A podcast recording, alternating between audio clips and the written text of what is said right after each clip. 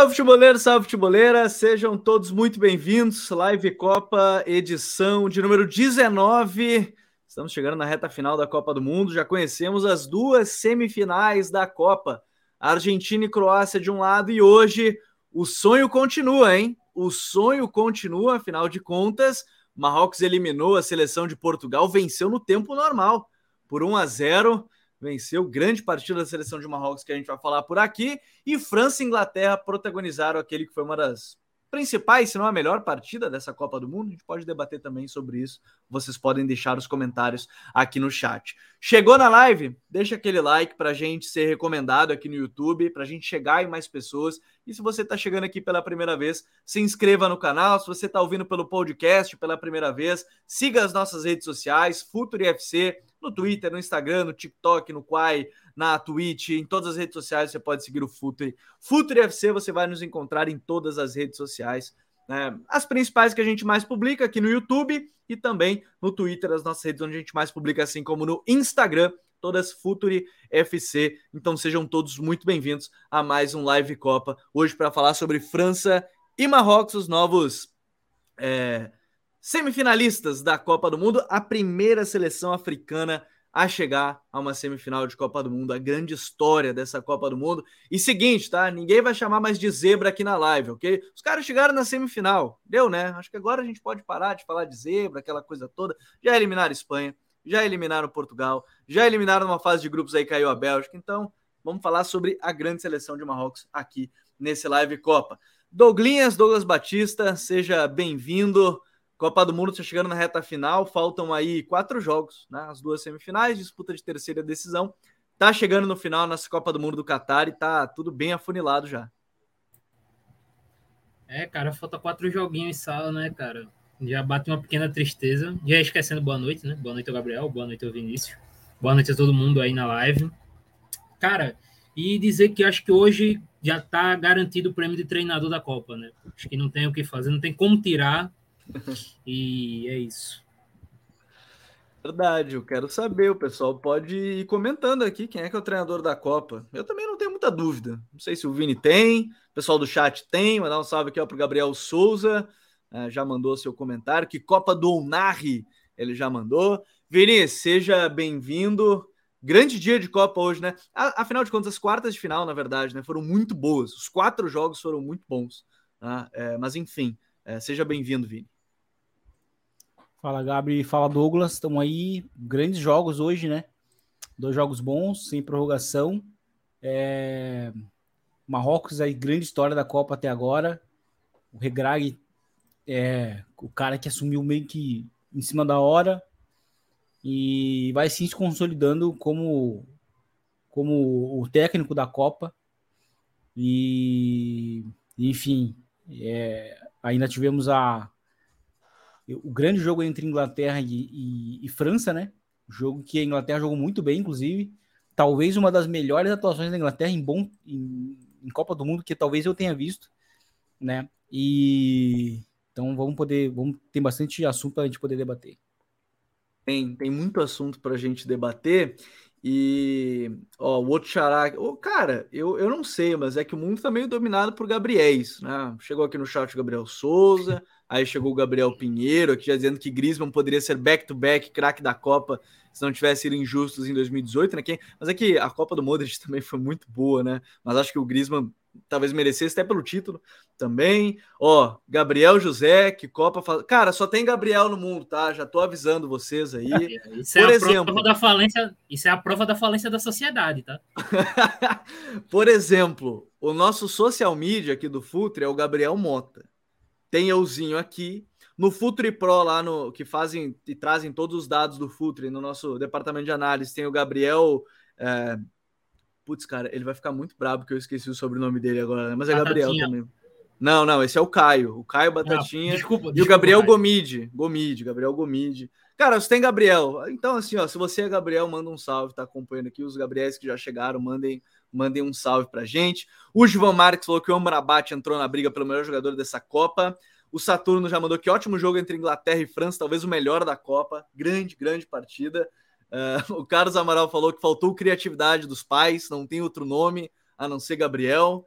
e o Pedro Vitor já chegou também, que Copa do Onar e do Amrabat, Onar em todos os lados, Amrabat na marcação, e que Copa do Regrag, o Vale de Regrag, técnico da seleção é, marroquina. Vini, é, hoje é, em Marrocos e, e, Portugal, a gente já esperava, dentro da proposta de cada um dos times, a mesma situação, seja é, Portugal contra a Suíça, seja a própria Marrocos contra a Espanha. A seleção de Portugal fez uma única mudança, né, que foi a entrada do Rubem Neves no lugar do William Carvalho, que eu particularmente não entendi, até porque não imaginava sendo um jogo de inversões, talvez no máximo para tentar girar a defesa de Marrocos, né, tentar encontrar esse espaço Talvez fosse por isso a escolha do Rubem Neves, mas a partida contra a Suíça do, do William Carvalho, para mim, não, não deixava dúvidas que ele deveria ser tido, ter sido titular. Ok. E Marrocos, é claro, veio desfalcada dos seus principais jogadores da defesa, né? Veio sem é, dois jogadores. O Sais já veio descontado né, para a partida, tanto que saiu, inclusive, 5, 10 minutos de jogo. No segundo tempo ele já saiu, mas veio com o Aguerd que lesionou, o Masraoui também lesionou, então da linha defensiva tinha o Sais e o Hakimi, além do Bono. O Sais sai no jogo contra a seleção de Portugal, né? Ele sai ali aos 7 minutos do, ou melhor, aos 7 não, aos 12 minutos do segundo tempo. Então a linha defensiva bastante modificada, veio com o Atiet Alá e o Eliamik, né, completando a linha de defesa. Mas foi um time que dentro da sua proposta, cara, muito boa, muito legal de ver e eu estava acompanhando o relatório da FIFA, que eles sempre disponibilizam, depois eu vou colocar aqui na tela é, para quem está acompanhando no YouTube, obviamente, né, vai conseguir ver, mas já explicar. É, Portugal não conseguiu chegar com toques como conseguiu contra a Suíça, né? Não tem entradas na área a partir de toques é, dentro da área marroquina, a não ser com cruzamentos essa chance, né? Foi mais uma vez uma grande atuação do sistema defensivo. Sim, novamente muito bem a, a equipe do Marrocos, que hoje é, até teve mais tempo de posse, né? Do que na comparação com o jogo com a Espanha. E essa talvez tenha sido a única, a única mudança, assim, em termos de comparação, porque, óbvio, no, né, no jogo contra no jogo contra contra a Espanha era um, era um até por, por característica da Espanha, né? Uma seleção que não perde tanto a bola. É, a gente não, não, não viu, né? Tanto a Marrocos ter fases com bola mesmo, tocando, trocando passes, utilizando muito a saída elaborada. Hoje a gente viu isso, principalmente no lance do gol. O gol, o gol nasceu dessa forma, né? É, o time, uma coisa que eu ressaltei bastante é, nesse time da Croácia, é, é da, da, de Marrocos, é, é a, a, insistência por sair por baixo sempre, né? Maneira curta, elaborada, e eles foram premiados por essa convicção no lance do gol. É, e, e, assim, poderiam ter matado o jogo no segundo tempo ainda, por um 2 por 2 a 0 é, se o Kedira né, tivesse aproveitado uma das poucas. Uma das duas ou três chances que ele teve. Assim. Ah, o homem, esse, esse, o, o, o Kedira, ele tava bem zicado nessa Copa, né? O homem. Não, ele, ele tem entrado bem mal. Assim, o, e, e esse é o grande ponto da, da, de Marrocos, né? O Marrocos tem um banco que é bem desequilibrado. Nota-se claramente Apesar de que é bom ressaltar é, a grande partida que fez o Atia Tchalá, o lateral esquerdo, tanto contra a Espanha, que ele entrou durante o segundo tempo, Sim. e hoje. Hoje ele jogou muito bem, foi muito bem. E mas de qualquer forma, a gente viu um Marrocos novamente sendo imperial defensivamente. O Rabat parece que o cara é, é, incansável, né? É incrível Sim. assim, o cara como, como né? De certa forma, assim, ele emula, é, só que da maneira diferente, um pouco do que o Kanté fazia, né? De tá, parece que é, a todo lugar, parece que não tá Até porque, é, até nisso, né, Vini? A, apesar dele ser esse 1 do 4-1-4-1, em vários momentos é ele que tá na frente dessa linha, né, para iniciar a pressão. Né? Então, Sim, assim, ele realmente é. tá em todo lugar. Ele tá mesmo em todos os lugares. E é um meio-campo interessante com o Narri, né, na direita, mas que às vezes também se solta bastante muito técnico, muito bom com bola. E esse lado direito, que é o, o lado que mais cria jogadas, né? É, é, é Hakimi, Onari e Ziyech uh, são importantes também na hora de, de superar pressões. Então, assim, um jogo muito bom é, de, de Marrocos. É, no segundo tempo, eu até falei da questão das substituições, mas no segundo tempo, é, diante de um, obviamente, do abafa né, que, que, que Portugal ia fazer, e Portugal tirou os dois meio-campistas titulares e recuou ali o, o, Bernardo e ainda trouxe, trouxe o Vitinha e o, antes o Otávio, né, jogando como dupla de meio-campistas, deixou o meio-campo bem, bem baixo. E aí foi, foi, foi nesse momento que o Regrag, para mim, fez alterações bem interessantes, porque ele começou a botar mais altura no time. A uhum. primeira coisa que ele faz é colocar o Kedira né, que é mais forte, mas é claramente um atacante bem limitado, assim, porque ele, ele, ele tem muita dificuldade para prosseguir nas jogadas, ele recebe muito, bolas muito boas, inclusive, e ele não consegue dar um prosseguimento. Obviamente está sentindo, acho que, o peso de uma Copa do Mundo, em termos técnicos e tal, mas outros movimentos que ele faz é na defesa, né? E aí o time até no segundo tempo passa por um 5-4-1 e com três zagueiros bem altos, né? E é, e é um momento que, que Marrocos consegue defender né, óbvio, tem ali o abafa, tem os sustos e tal. O Bono tem que trabalhar muito, mas foi o suficiente para o time manter a fortaleza defensiva, né? Bom lembrar que eles não sofreram gol de adversários ainda, né? O gol que sofreram foi um gol, gol contra. Um gol, de, gol contra. E o que é mais impressionante é isso, é que no segundo tempo termina só com um titular da, da primeira linha de defesa, né? De linha, que é o, é o Hakimi. Os outros todos reservas porque o Sai sai ao longo do segundo tempo, e a Mick é, o Eu e a Mick é reserva, enfim, o Atiá também é reserva, e enfim, o time continua, continua, continuou se mantendo sólido, mas também com grande trabalho defensivo do Rabat no meio campo também, e o Onari também sendo um cara muito onipresente. Eu quero mostrar um detalhe que saiu, dois detalhes na verdade, primeiro do gol, né, vou colocar na tela, o salto do Enesiri, a, a, gente pode juntar várias coisas nesse lance, né? a saída no gol do, do, do Diogo Costa, que para mim não fez muito sentido porque ele estava sendo marcado pelo Rubem Dias né, no cruzamento, mas o salto que o Enesiri dá para buscar essa bola no alto, cabecear e fazer o gol é fantástico. Fantástico. Esse é o ponto 1 um, queria mostrar só o detalhe, detalhe do gol. Acho que essa foto para mim é, ela é muito boa para detalhar isso. Só que quero mostrar esse, esse detalhe aqui. Isso aqui está no relatório da FIFA. Né? Essa aqui, é, eu vou até colocar em tela maior pessoal conseguir acompanhar bem, vai ter que ser aqui assim, acho que vai ficar mais fácil. Eu, eu boto em tela cheia também, que mostra né, como era o bloco defensivo de Marrocos. Marrocos passou a maior parte do tempo defendendo em bloco médio, né, esse aqui do meio, ou bloco baixo. Vejam como se defendia. Bem curto, fechadinho. E aí o detalhe importante, né, Douglas, que a gente pode comentar um pouco mais. Ó, veja que aqui é 22 metros de, de, de comprimento 41 metros de largura, 35 metros do seu próprio gol, bem fechadinho e deixava os lados do campo um pouquinho mais. Quando estava em bloco baixo, até juntava ainda mais, ó, 19 metros de, de comprimento, 38 de largura, 20 do próprio gol e os lados tendo um pouquinho mais de espaço, porque queria induzir e levar o adversário para o lado do campo. E, e esse aqui é um, é, é, uma, é um dado legal, Douglas, porque a gente falou muito sobre as linhas de 5 nessa Copa, mas Marrocos também mostrou que você pode muito bem defender com uma linha de quatro, tirando todo o espaço por dentro e defendendo bem essa área, né? Foi assim contra Portugal, foi assim contra a Espanha, foi assim nos outros jogos, mas é muito legal ver a partir da estatística em si, né, do comprimento dessa linha, da largura dessa linha defensiva, como o Marrocos não precisou de uma linha de cinco para defender né, os espaços. Sim. É... Eles fazem justamente essa estratégia né, de fechar bem o meio. É, a Copa do Ambarat, inclusive, nessa questão do entre linhas, é, de atuar entre as linhas ali, nesse espaço entre a primeira e a segunda linha ali de quatro. É, impressionante. E, cara, é como você disse, eles, eles buscam sempre atrair o rival para o lado, né? E isso vai muito até encontro com o que o Vini disse hoje, que nas mudanças ele tentou adicionar altura, porque você atrai seus adversários para o lado, com a equipe que já tem uma média de altura alta, a dupla de zaga é alta, e aí tá de boa, porque é, se você atrai o rival para o lado, por mais que eles vão ter vantagem, por natureza, a jogada, boa parte delas vão acabar numa bola levantada na área ou num cruzamento, em que você vai ter a vantagem, porque é muito difícil você ganhar um duelo pelo alto da seleção marroquina.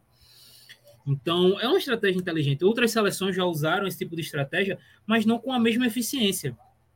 Porque é, às vezes perdiam algum duelo, ou tinham alguns jogadores que tinham problemas de atenção e tal. Mas esse é outro ponto. O Senegal é uma equipe muito atenta o tempo todo. Tá todo mundo no, no máximo de concentração o jogo todo. E acho que um gol sofrido explica muito, né? É, e um gol sofrido de forma contra. É Sim. uma equipe que não sofre tantos gols. O, o Regrag, na verdade, na verdade, na verdade, não tomou nenhum gol, né? De, assim, tomou esse gol contra, né? O jogo contra o Canadá, mas desde que ele assumiu a seleção em setembro, nenhum gol sofrido. Só tem esse gol sofrido, né? Um gol sofrido. Não, assim, e até para é, corrigir minha frase, assim, uma equipe que não toma muitos gols, né? Nem não toma muitos gols. É que uma equipe que não sofre chances de gol. Sim. Se você for pensar nos jogos, quantas chances os adversários é, de Marrocos tiveram por jogo? É, eu não olhei essa estatística, eu fico aqui, mas eu tenho certeza aqui que se a gente for olhar o expected goals defensivo de Marrocos, não vai passar de 3. Eu duvido muito que o expected goals de Marrocos tomar gol passe de 3. Com a equipe que não, não, sofre, não sofre defensivamente. Eles conseguem fechar muito bem o espaço, é, o adversário não consegue progredir pelo meio, e aí novamente é, destaque-se o Umbarat ali, e, cara, atrair pelos lados e ganhando sempre duelo pelo alto. Uma equipe muito, muito bem organizada. E aí, claro, é, é sempre bom destacar. O futebol, ele não é separado, né? A defesa, ela não é separada do ataque, as transições não são separadas entre si. Senegal, ele... Ou Senegal. Marrocos defende bem, porque o Marrocos ataca bem quando ele tem a bola.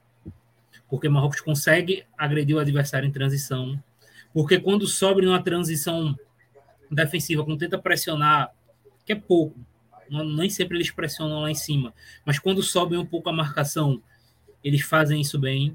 Então, é, Marrocos, eles conseguem defender bem, porque eles conseguem fazer todas as outras situações do jogo bem também. Tudo está interligado. É uma equipe muito bem definida em todos os pontos do jogo. É, e assim, né, é, tem uma coisa interessante, em meio a isso, o Pedro Vitor já mandou aqui para ele, Amrabat ou Chouameni, quem está melhor na opinião de vocês? O Gabriel Jesus, olha, mais um Gabriel, Gabriel Jesus, Amrabat e Chouameni são para mim os dois melhores volantes dessa Copa, o, o, Portugal ameaçou mais chutes fora da área, Bruno Fernandes bem apagado hoje, inclusive, e é o famoso saber sofrer, mas sem ser bombardeado, acho que é um ponto, é, e, e assim, né, tem uma coisa, Vini, que dentro disso que o Douglas falou, de, da questão de atacar bem, defender bem, é que geralmente, como ataca em poucas oportunidades, geralmente termina esse ataque, né? Não é, não ataca e aí sofre uma transição tendo que voltar, né? Geralmente o Marrocos tenta, ah, pode ser um cruzamento meia boca, pode ser uma finalização, mas tenta sempre finalizar o lance, né? Para depois já conseguir recompor e fechar bem o espaço depois, né? É, e inclusive teve um lance assim, uma transição assim dessas no segundo tempo com o próprio Unai finalizando, ele finalizou bem mal, mas foi uma transição muito bem, é, bem feita, né? Por parte de, de Marrocos. E foi uma foi de fato uma, e assim é um time muito bem é, é um time muito bem organizado sem a bola também, né? É um time que, que consegue negar bem os espaços, por exemplo. É bom lembrar do jogo contra a Espanha, porque a Espanha é um time que utiliza muito é, alguns jogadores entre linhas e, e encontra esses jogadores entre linhas. E, e, contra Marrocos, a Espanha não conseguiu isso. Tanto que o Pedro, o Pedro teve que jogar muito atrás da linha da bola, muito na base uhum. da jogada. E, e hoje, de novo, e principalmente com Portugal colocando muita gente por dentro. Hoje o Portugal colocou só os laterais por fora, basicamente, e quando o lateral estava por dentro, o Bruno Fernandes é, abria por, por fora. Mas no geral tinha muito jogador por dentro. Então era Bernardo, era, era João Félix, é, enfim, outros jogadores ali, jogadores que se movem bem por dentro, no espaço reduzido, e, e, e é uma seleção que, que também tinha como encontrar é, esses jogadores entre linhas. E Marrocos não permitiu. Marrocos defendeu muito bem por dentro e, e por fora não foi é, não foi desequilibrada, né? Não teve desequilíbrio sobre Marrocos. Tanto que a atuação dos laterais são, é, também de, de Portugal não foi boa. Tanto que o Fernando Santos vai trocando os, os laterais, né? E não dá certo. E até não dá para entender uma coisa que ele faz, que é botar o cancelo, de, não o cancelo de lateral esquerdo em si, porque ele joga assim no City, mas aberto colado na linha lateral, né? Que no City é. ele é o lateral esquerdo, ok, mas ele constrói a jogada, né? Ele não tá lá na linha lateral colado. É.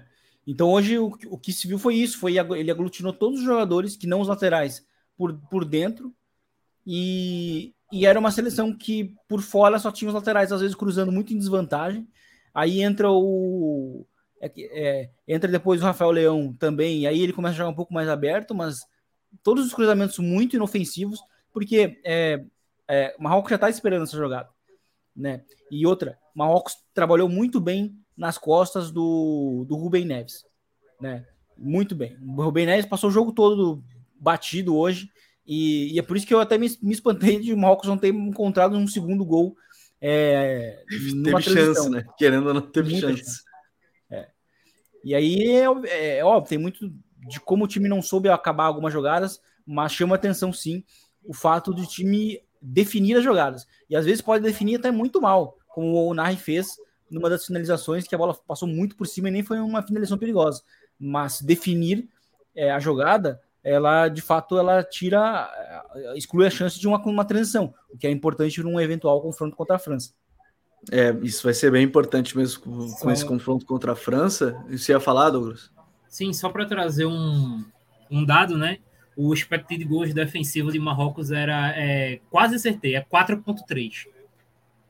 Ou seja, é, era esperado pelas chances criadas contra que sofresse pelo menos quatro gols. Sofreu um, que nem foi do adversário, né? Diga-se de passagem. Não foi o adversário que acabou fazendo gol, foi um gol contra. Então, tá aí o, a, a, estatística que é, que é bem interessante. E é claro que aqui a gente tem que falar também sobre uma era que se termina em Copa do Mundo, né? Cristiano Ronaldo fez sua última partida hoje em Copa do Mundo, a não ser que ele mude de ideia, aparentemente não, saiu bem abatido do, do, do gramado, né? Chegou na sua quinta Copa do Mundo. É, não foi, obviamente, a Copa que ele esperava, porque até no meio dela acabou virando reserva da seleção de Portugal, Douglas. É, mas é um jogador histórico que se despede do Mundial, talvez não como ele, como ele quisesse, mas enfim, eu acho que é legal a gente falar um pouquinho sobre isso, porque no final das contas, ele também teve uma das boas chances, né? Que foi a única finalização mais perigosa. Acho que o Bono fez uma boa defesa, além do chute do João Félix de canhota, que ele, né? Que ele que também ele, participou. Ele gerou, né? Isso. É, que ele gerou em, em, apoio. E ele gera esse apoio, ele tem a finalização, mas no final das contas encerra-se aí a participação de Cristiano Ronaldo em, em Copas do Mundo e a gente vai vendo aos pouquinhos essa história sendo né, reescrita agora com outros jogadores. Né? A gente vê o Messi do outro lado aí para sua última Copa, mas se encerra aí Cristiano Ronaldo em Copa do Mundo, né? É, essa Copa ela tá muito nesse, nesse sentimento, né, Gabriel? Que é, de forma geral, o fim de um ciclo e começo de outro. Essa foi a essa assim, essa é a última Copa do Messi, essa é última Copa do Messi e do Cristiano Ronaldo, mas obviamente eles são os maiores nomes, né, por motivos óbvios que eu não preciso citar aqui. Mas tem outros nomes gigantescos da história do futebol que se aposentaram agora. Sim. É, da seleção, sim. né? O Busquets, é a última Copa do Modric. O é Neuer, se eu não me engano, né? Se eu não me engano, o Neuer. Isso vai falar. Se eu não me engano, o Neuer. Então tem muita gente. O Neymar, né, já tinha falado disso também, que essa provavelmente seria a última Copa dele. Então, essa foi uma Copa de, uma Copa de fim de ciclos. Muita foi. gente importante está terminando o ciclo e. E vários, e, curiosamente, né? Todos assim, num fim meio ah, assim, dos, Thomas Miller, dos, né? Thomas Miller. É, dos quatro, cinco que você citou, seis Hazard. agora com Hazard, uh, com exceção. Tá, o Busquets talvez. É que o Busquets é o fim, mais o fim do ciclo também dele no, no Barcelona também. Uh, mas na Espanha talvez um pouco menos. Ó, estão lembrando Thiago Silva também, né? Fim de ciclo. A última Copa do Giroud, manda aqui o Renato Gomes. É que o Renatão. O Giroud pode terminar com uma taça no armário a mais, né? Não pode terminar com mais uma taça.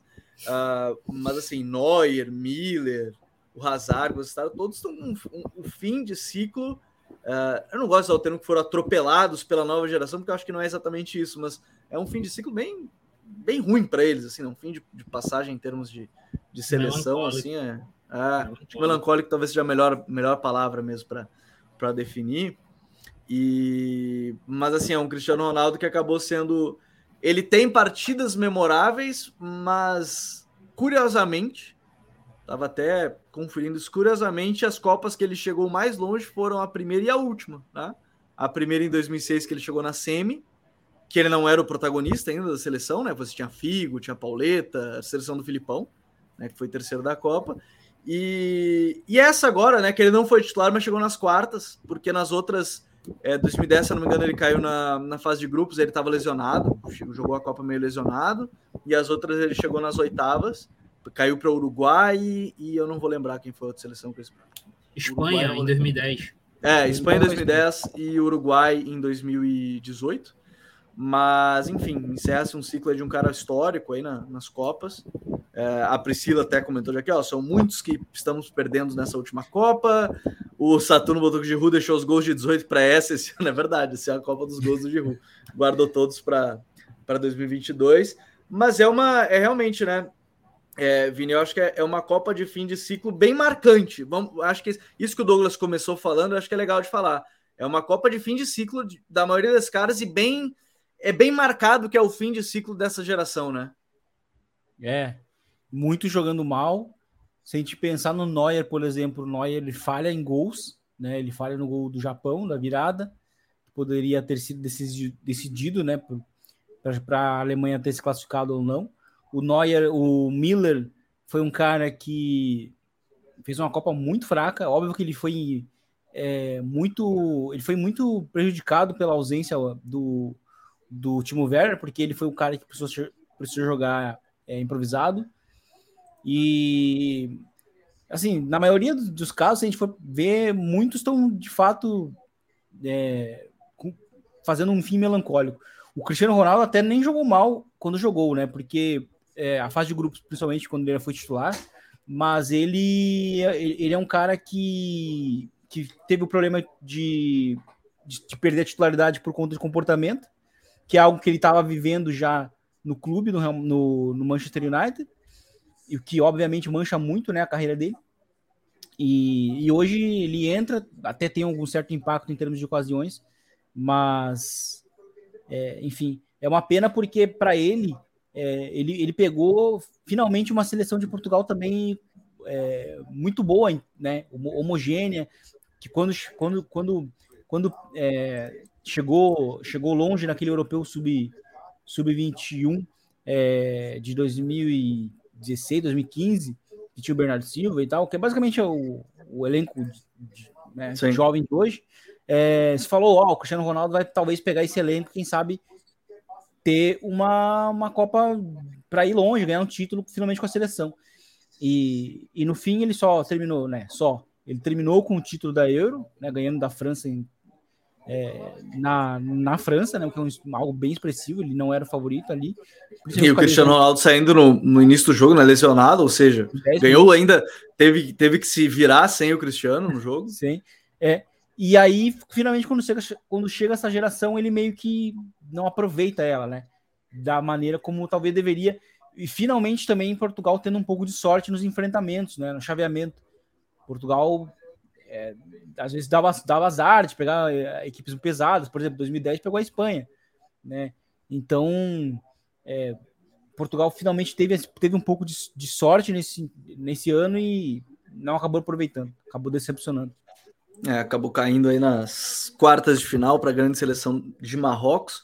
No outro jogo, grande partida da Copa do Mundo. Né? E você que estiver chegando agora, já deixa aquele like para a gente ser recomendado chegar em mais lugares. Boa lembrança que do Saturno, o Neuer quebrou a perna esquiando, né? Tá fora da temporada. Alguns clubes têm contrato que não pode fazer isso, né? Não pode esquiar, esses esportes de risco aí não pode ser feito. Não sei como é que é. Provavelmente o contrato dele no Bayern não não tinha essa cláusula, né? Ele acabou esquiando, acabou fraturando a perna, tá fora da temporada.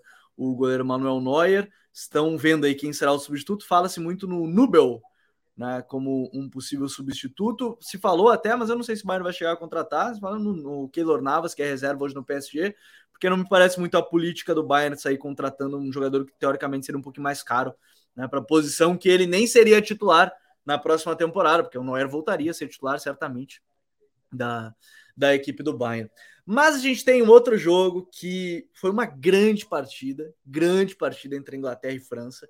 E, e nessa partida, Douglas, acho legal a gente começar falando que comentamos na classificação da França, na classificação da Inglaterra, que saiu a matéria no The Independent, que o Southgate disse que tinha um plano para parar o Mbappé.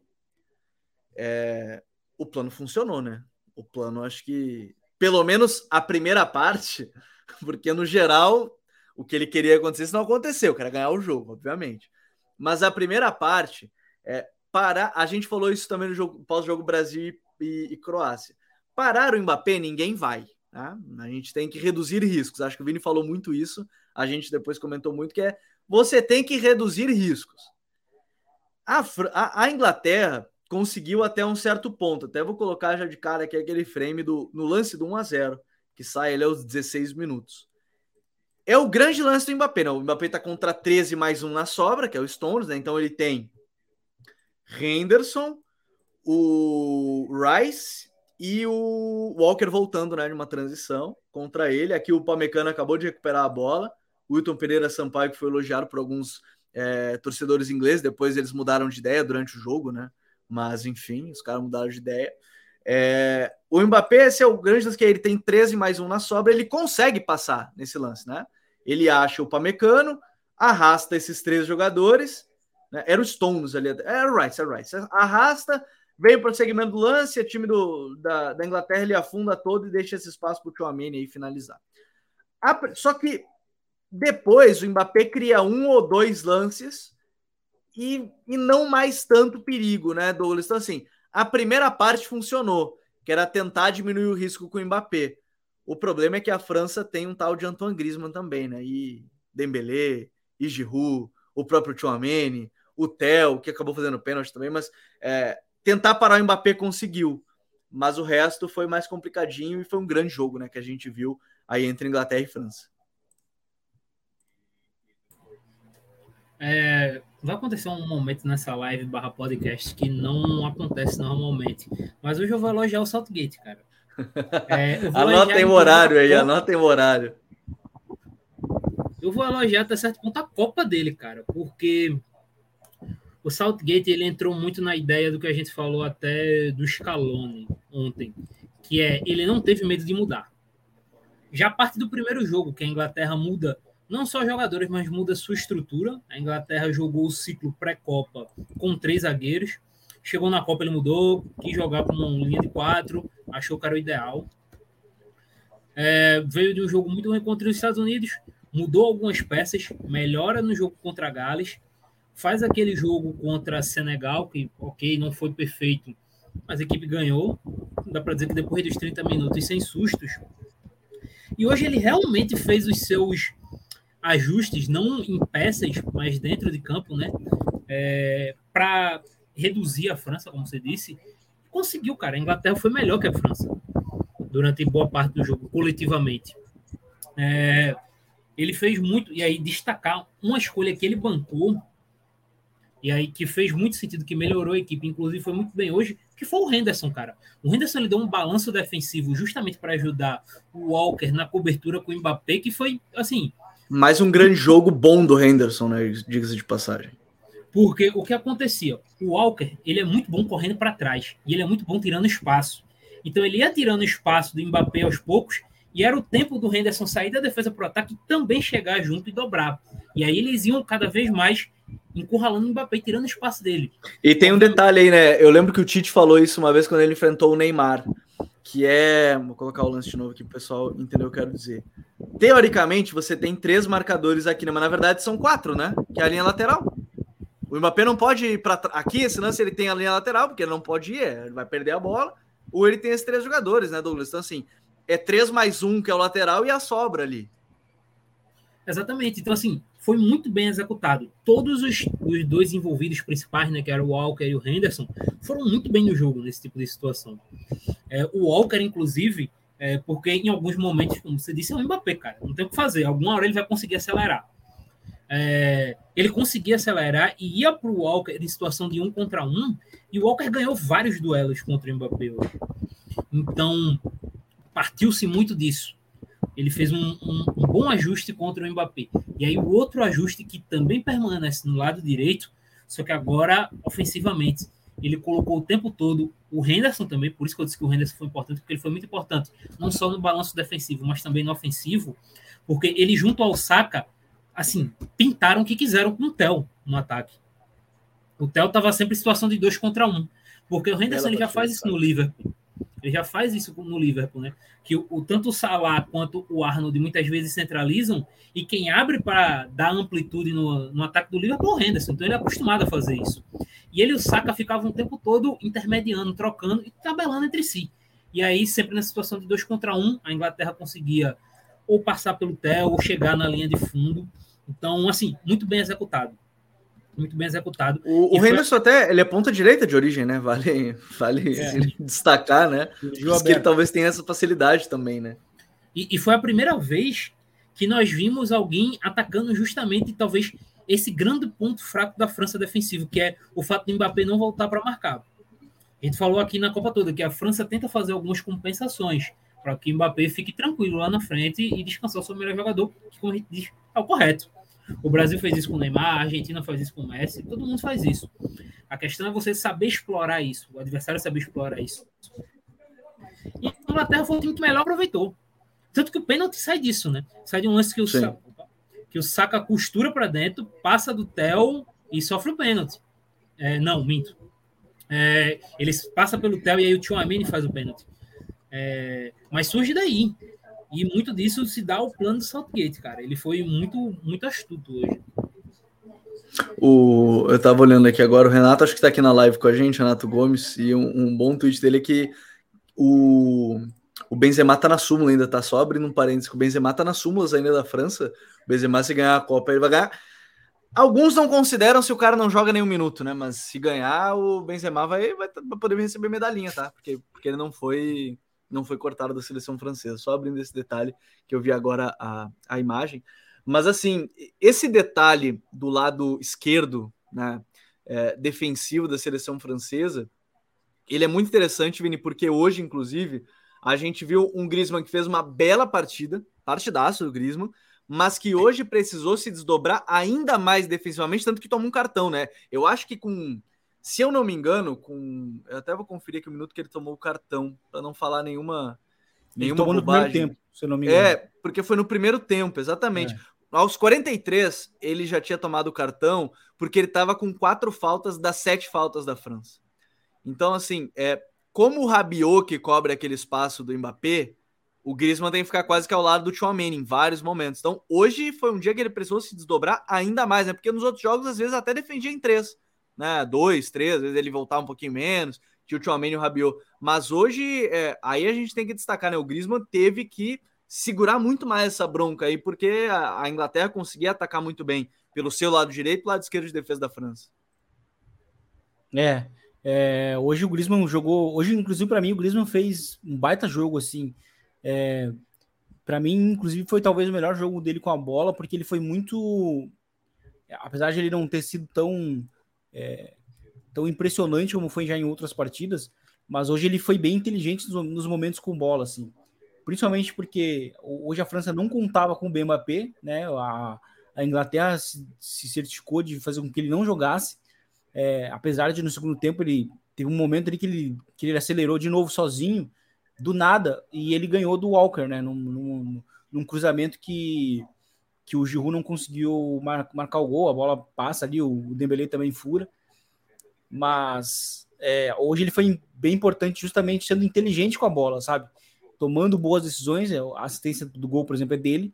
É, é, então, é, para mim, o Griezmann hoje ele jogou como ele jogou como se fosse o Modric, sabe? Os passos todos fazendo sentidos, é, sabe? Acelerando quando precisava, é, cadenciando também quando precisava. Hoje a partida dele foi muito inteligente no meio campo, a partir de boas decisões com a bola.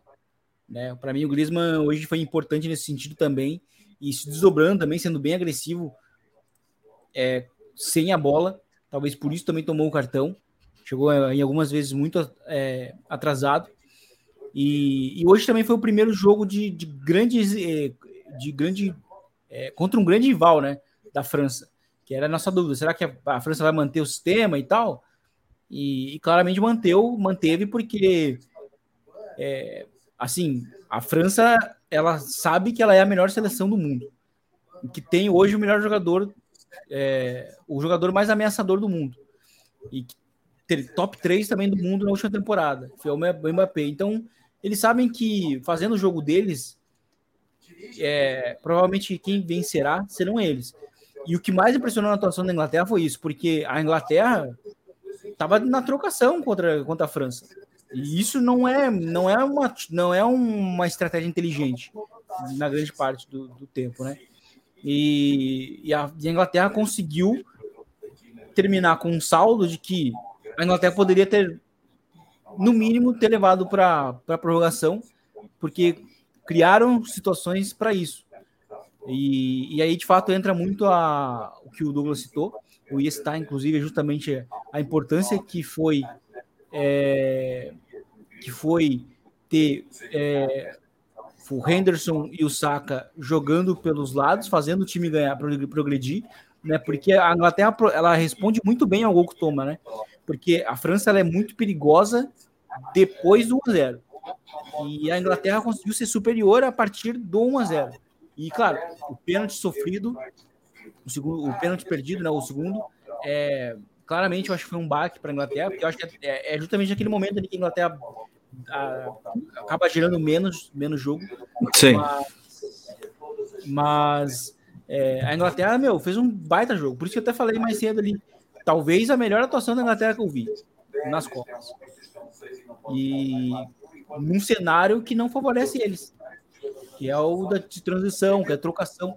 E, e ter contido o Mbappé é, foi bem importante mesmo, né? Mas é aquela coisa, eles tiveram que meio que abrir mão de um jogador ofensivo, que seria o seria o, o, o Walker, e ainda assim é, foram todos atraídos no primeiro gol, né? Todo mundo olhando para o Mbappé, abre aquele clarão na entrada da área, o chutaço, o golaço do Chouamini, mas a Inglaterra sai fortalecida por isso, né? É, Gate novamente saindo de uma competição grande e com uma imagem positiva, apesar das críticas que tem, se tem contra ele. É, e, e, isso torna, assim, por exemplo, eu acho que ele foi o único treinador das equipes eliminadas aí de, de, de oitavas, de quartas, que não saiu ninguém falando se ele ia ser demitido ou não, né? Talvez ele tenha sido o único, assim, de cara. Talvez ele nem permaneça na Inglaterra, né? Talvez, enfim. Mas ele é um dos poucos, né? Luiz Henrique já foi pouco tempo depois. Fernando Santos já está falando que já deve sair, né? O Tite já não fica, mas aí era uma escolha do próprio treinador também. Acho que a CBF adoraria que ele ficasse. Talvez a torcida não, e talvez a eliminação não fizesse ele permanecer, mas enfim, acho que essa, esse é outro papo. É, e aí a gente vê aí o, o, o Southgate saindo de mais uma Copa agora, né? É, nesse ponto. A Inglaterra fez um ótimo jogo, foi a primeira vez que a França ficou nas cordas, mas não soube aproveitar a chance. E a França, quando não estava bem, matou o jogo. Letais. É, eu acho que a França passa muito por isso e quando teve a chance de empatar, o, o Harry Kane acabou errando o pênalti, né? É, os maldosos e... dirão que ele, que ele assumiu o espírito de Tottenham dele, né? Mas é maldade porque o Loris também é goleiro do Tottenham, né? Então... É do Tottenham, né? Teve que é, mudar então a batida. Vale. Teve que mudar a batida o, e. Mas o Lohri não é revelado no Tottenham, né? Tem esse ponto. Ele não tem o espírito do Tottenham. ah, pode ser, pode ser. Aí, é, aí pode, a gente pode dizer que o Loris é francês ao invés de inglês inglês. E, e nesses jogos aí também costuma às vezes dar, um, dar uns errinhos, né? Então pode mas, ser essa assim, maldade. Mas assim, eu acho que tem outros dois pontos que vale destacar nesse jogo. É, na verdade, eu vou pegar até três, porque pegando esse post do Gabriel Jesus aí, eu ainda estou na dúvida se é o Gabriel Jesus, atleta da seleção. Fica aí o um abraço se for ele também. Se não for, também um abraço. É, o Albert Ortega, o espanhol. Só, só mais espaço aqui. Mas o Loris não defendeu, foi empate na Tottenham. Tá aí, ó, bom ponto. o Loris não defendeu. Tá aí. Valeu, valeu, Xará. É, o Albert Ortega, inclusive, ele falou algo que foi o seguinte: a Inglaterra está melhor que a França, está criando isso, mas eu tenho, é, Dito isto, folga assim, é. Mas eu tenho a sensação de que a qualquer momento a França vai fazer um gol. E essa sensação que dá, cara. É, a França ela tem uma potência, um poder de fogo tão grande no ataque, ela é tão letal, como o próprio Vini falou, que por mais que em algum momento ela fique nas cordas, dá a sensação de que em algum momento eles vão encontrar um contragolpe ou algo do tipo. Eu gosto também de sempre citar o exemplo da Liga das Nações, da final Espanha e França. Foi um jogo que, sei lá, 80 minutos a Espanha teve o controle sobre a França. A França pegou dois contra-ataques que a Espanha nem precisava ter oferecido e virou o jogo. Porque é isso que esse time Tem um é, fator cara. a mais aí que eu não vou citar, porque senão toda live eu vou ter que falar do cara. Coitado, mano. Não vou é falar, o, não.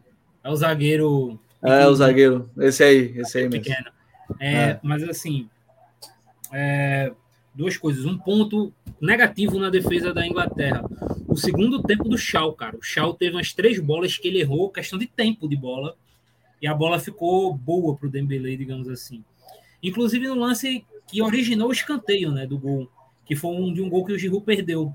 que tem um cruzamento, o Shaw erra, e aí o Dembele escora pro, pro Giroud.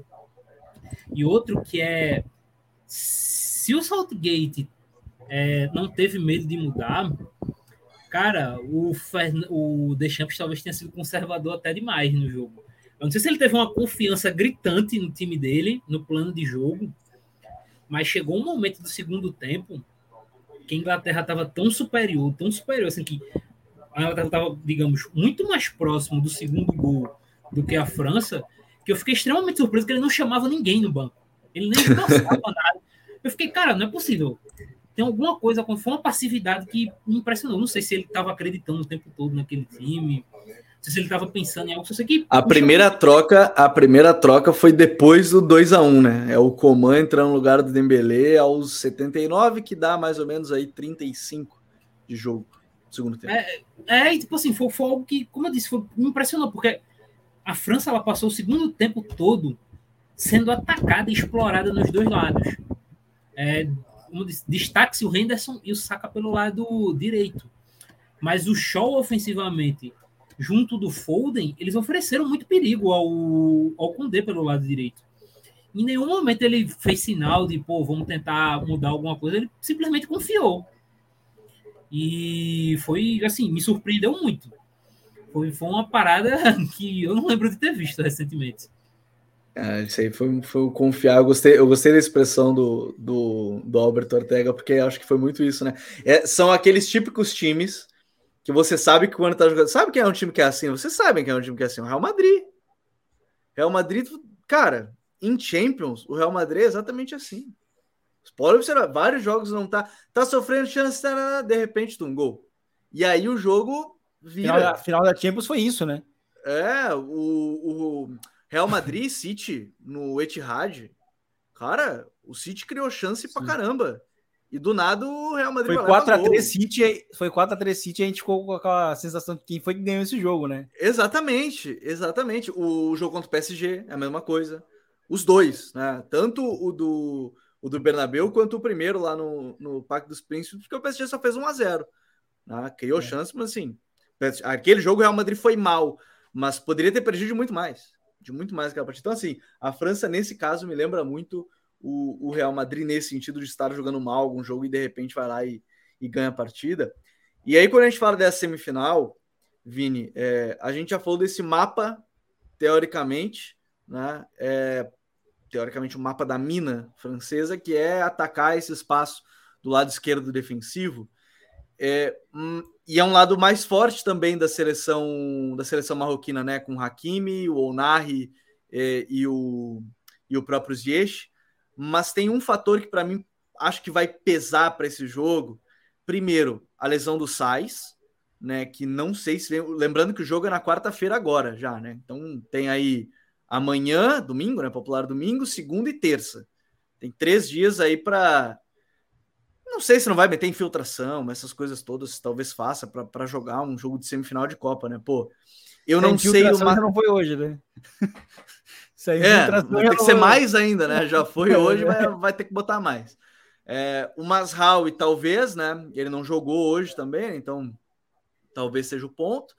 E o me fugiu o nome do outro zagueiro, o Aguerde. Aguerde, que também não sabemos qual é a situação. Então, para esse jogo, que a, que a Marrocos vai precisar mais do que nunca do seu sistema defensivo, né? Contra. Apesar disso, o único cara que vai ter que enfrentar o Mbappé é o Hakimi, tá no jogo, né? Então a gente pode considerar esse lado. É, é, é, é um Marrocos que tem esse pequeno, entre aspas, pequeno, porque realmente é um grande problema, que vai ter para o jogo contra a França para a semifinal, né, Vini? É, porque tem outro ponto que é o seguinte, né? Neste caso, é, Marrocos não vai poder, vai, vai precisar ajustar, vai precisar ajustar muito a sua maneira de defender, porque nos dois jogos agora de mata foi é, fechar muito espaço por dentro, liberar por fora. Só que não vai dar para liberar por fora contra o Mbappé.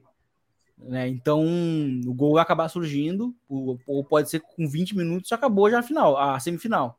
Então é, vai precisar de ajustes a seleção de Marrocos vai ser bem interessante ver como eles podem é, criar sistemas para tentar defender o Mbappé.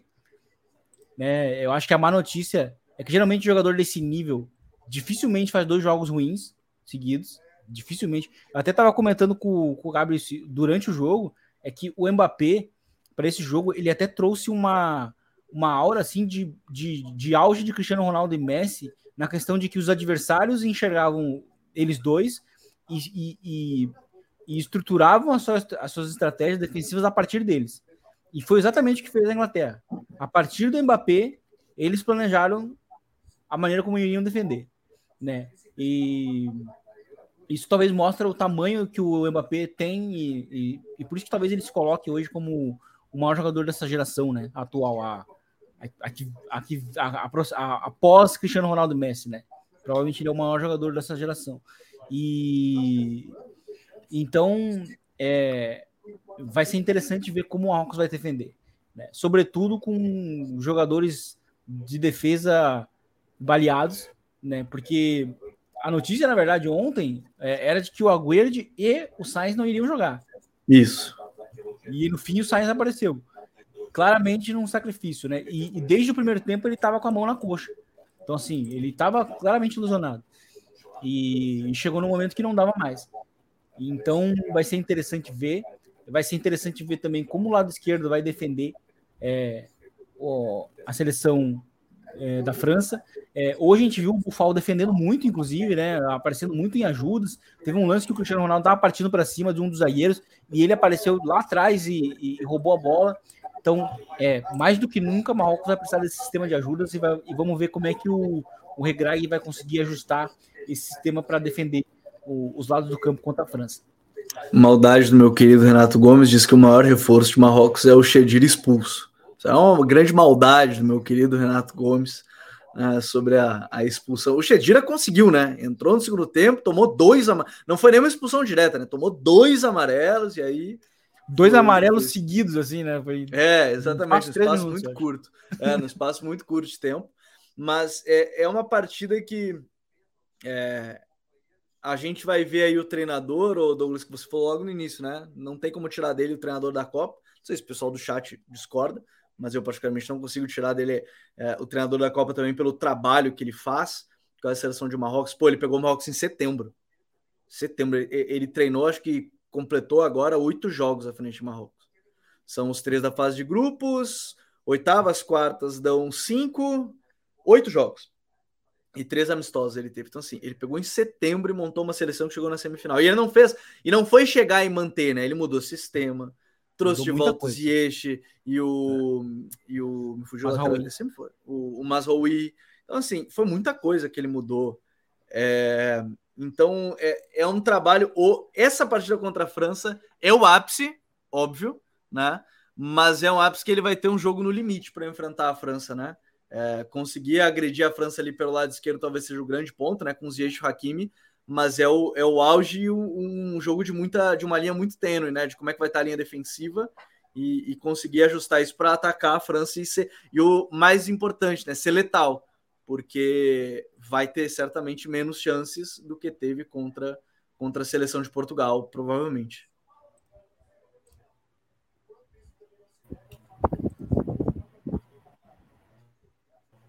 Não, totalmente. Eu acho Trancou, trancou meu Douglas. A defesa. Trancou, ele tá dando uma pequena reconectada aí para a questão do. Aqui no StreamYard. Aproveita para deixar aquele like, que para a gente chegar em mais lugares. Só deixa eu trazer aqui alguns outros detalhes. Ó, o Gabriel Jesus, sem dúvidas, o melhor técnico. Lembra do ex, o Dalit, em 2018 na Croácia, é. assumindo em dezembro. Boa lembrança, são seis meses. Aí, Uh, parece que é coxa no size, esse é um problema, né? Porque ele já, já era um problema na, na coxa. Acho que vai desconectar o Douglas, então já faço isso contigo também, Vini, dessa questão. É um grande desafio que você falava desses ajustes, é como o Hakimi e o Ziyech vão ter que ser ainda mais cruciais, né, nessa para conseguir atacar aí a seleção da França e errar menos ainda, né? É. Bom, vão ter que ser cruciais, porque a gente viu hoje o, por exemplo, como como foi difícil também para a Inglaterra conseguir parar o Mbappé. E então acho que vai ser, vai ser bem interessante. Eu acho que vai ser interessante ver como que como que a França também vai se portar num cenário também aberto, que é o que ela gosta. porque hoje a gente viu um Theo Hernandes bem exposto e, e, e com o Onar jogando muito assim, é, solto, com o Ziyech sendo um jogador muito importante é, no mano a mano, o Bufal também. Vai, vai ser interessante ver como que como que esse lado direito ofensivo de, de Marrocos também pode castigar também, né? Vai ser interessante.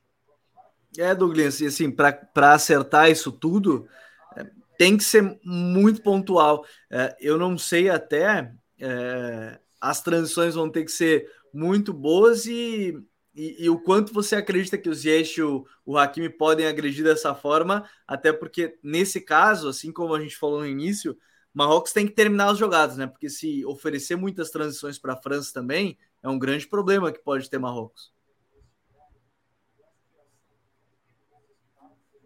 É, o homem foi derrubado hoje. Hoje derrubaram o meu, meu querido Douglas no final da live, final dessa, dessa live. Mas oferecer as transições é tudo, tudo, tudo que talvez o Marrocos não queira oferecer nessa reta final e a gente vai ter que ficar de olho nessa, nessa questão, até porque tem um outro detalhe, né? Hoje, Vini, o, o, o Dembélé nem foi tão utilizado que a gente imaginava que ia ser um grande duelo. A França nem se importou em jogar só pela esquerda, né? O Dembélé uma partida bem, bem abaixo até do que ele vinha fazendo na Copa. É, exatamente, bem abaixo e, e a entrada do a entrada do Coman seria importante, né? Para ver se a França iria atacar um pouco mais pela direita. Mas no fim a entrada do Coman coincidiu com o gol e a gente não viu muito isso, mas seria um caminho interessante porque porque claramente a, a Inglaterra estava muito focada no Mbappé e, e seria de fato interessante é, ver como que a Inglaterra, como que a França poderia forçar mais jogadas mesmo pela direita, né? Ter ataques mais pela direita. No fim não teve, não teve tanto isso. E a atuação mesmo do Mbappé, do, do Dembélé não foi das mais assertivas, né? Mas de fato isso foi interessante também. É, e a gente vai ver agora qual, qual vão ser as estratégias, porque tem até quarta-feira para essa grande, grande partida. O Pedro Vitor mandou a quem interessa calar Douglas Popoto. A quem interessa? Não sei a quem interessa, mas isso é um crime. E Amrabat versus Griezmann também, bom duelo, verdade. Também vale mais um duelo para ficar de olho. Lembrando, lembrando, né, que as semifinais elas acontecem no dia 13, terça-feira, jogo entre Argentina e Croácia, no dia 14, França e Marrocos. Douglas, eu vou deixar você se despedir atacar, seja lá quem for que está querendo te derrubar hoje. Você pode soltar palavras ofensivas contra essa pessoa, tá bom, meu querido? É, eu acho que o pessoal não é muito acostumado a me ver elogiando as pessoas, né? Aí eu elogiei o Saltgate, a internet resolveu cair. Chegou lá, né? Acontece, Chegou né? Lá, lá no Reino Unido. Chegou no Reino Unido esse elogio, os caras te derrubaram. É, é complexo. Mas acho que é isso, cara. Agradecer, como sempre. Infelizmente está acabando a Copa, já dá esse sentimento de tristeza. Mas apesar de tudo, uma Copa com, com seus momentos históricos. Como a gente disse, é a primeira seleção africana na história nas semifinais absurda. É, fim de ciclo de vários jogadores históricos. A gente pode acabar a Copa com porra, quantidade de coisa histórica que pode acontecer daqui para o título. A gente pode ter tem dois times que podem ser campeões inéditos, a gente pode ter o Mbappé se consagrando novamente.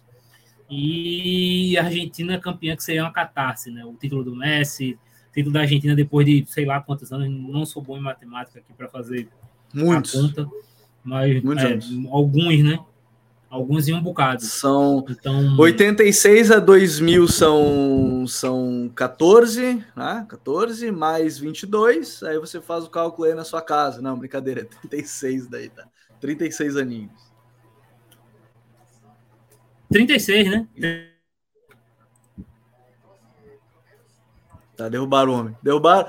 Cara, chegou lá, eu quero atacar, eu quero atacar o rei Charles Rei Charles, você está derrubando o meu amigo pessoal, Douglas Batista.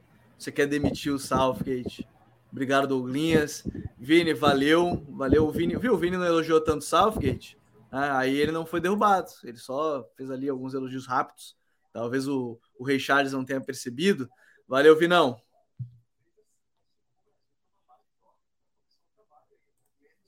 Ele tá falando, agora ele vai no mute, né? Ele fala no mutado. Ué, foi mal. Aí, é um, é... aí é ele que se derruba. Eu falar que, de fato, né, a Copa acabando, é uma tristeza, né? Mas agora temos duas semifinais bem interessantes. ainda existe a possibilidade de repetir a final, né? Seria de fato interessante é, de acontecer. Foi em 86 e 90, né? Que repetiu com, a, com a Alemanha Isso. e Argentina. E, enfim, vai, seria, seria de fato interessante por, por, por, por conta da, de como que a Croácia encararia o jogo, é, mas é, ter o Messi também na final, com a possibilidade de encerrar, digamos assim, é, a carreira dele né, na seleção com título, e a França também podendo fazer algo histórico, é, ganhando duas seguidas, né, algo que só aconteceu lá atrás com o Brasil, né, 58 e 62, e e quem sabe Marrocos chegando na final para o delírio do Samuel Eto'o, que, que lá no início antes da Copa falou que Marrocos iria para a final. É, respeitem Samuelzinho. Samuel Eto'o acertou, velho, tá chegando. Agora, isso que o Vini falou, só para a gente fechar, acho legal de falar. Na era moderna, né, só o Brasil do Didi Garrincha Pelé, que repetiu é, título mundial seguido, que foi isso como ele falou, 58 62 a Argentina do Maradona e o Brasil bater, bateram na trave, né? Porque a Argentina perdeu 90, ganhou 86, perdeu 90, o Brasil ganhou 94, perdeu 98.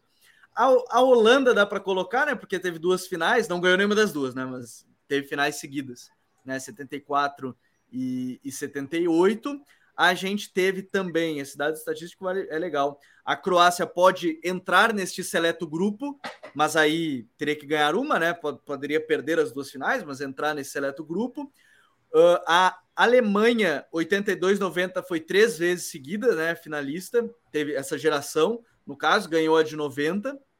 O Brasil, 94-2002, nesse caso, ganhou a primeira e a última. Ninguém nunca ganhou três vezes seguidas, né? Mal conseguem ganhar duas, imagina é, três. E a Argentina pode conseguir é, chegar, o Messi, no caso, em ciclos diferentes, mas chegar em mais finais, como foi o Beckenbauer na Alemanha, né? Ele chegou numa primeira vez, aí na segunda não chegou, na terceira que ele ganhou a Copa em ciclos diferentes, mas pode vir a acontecer.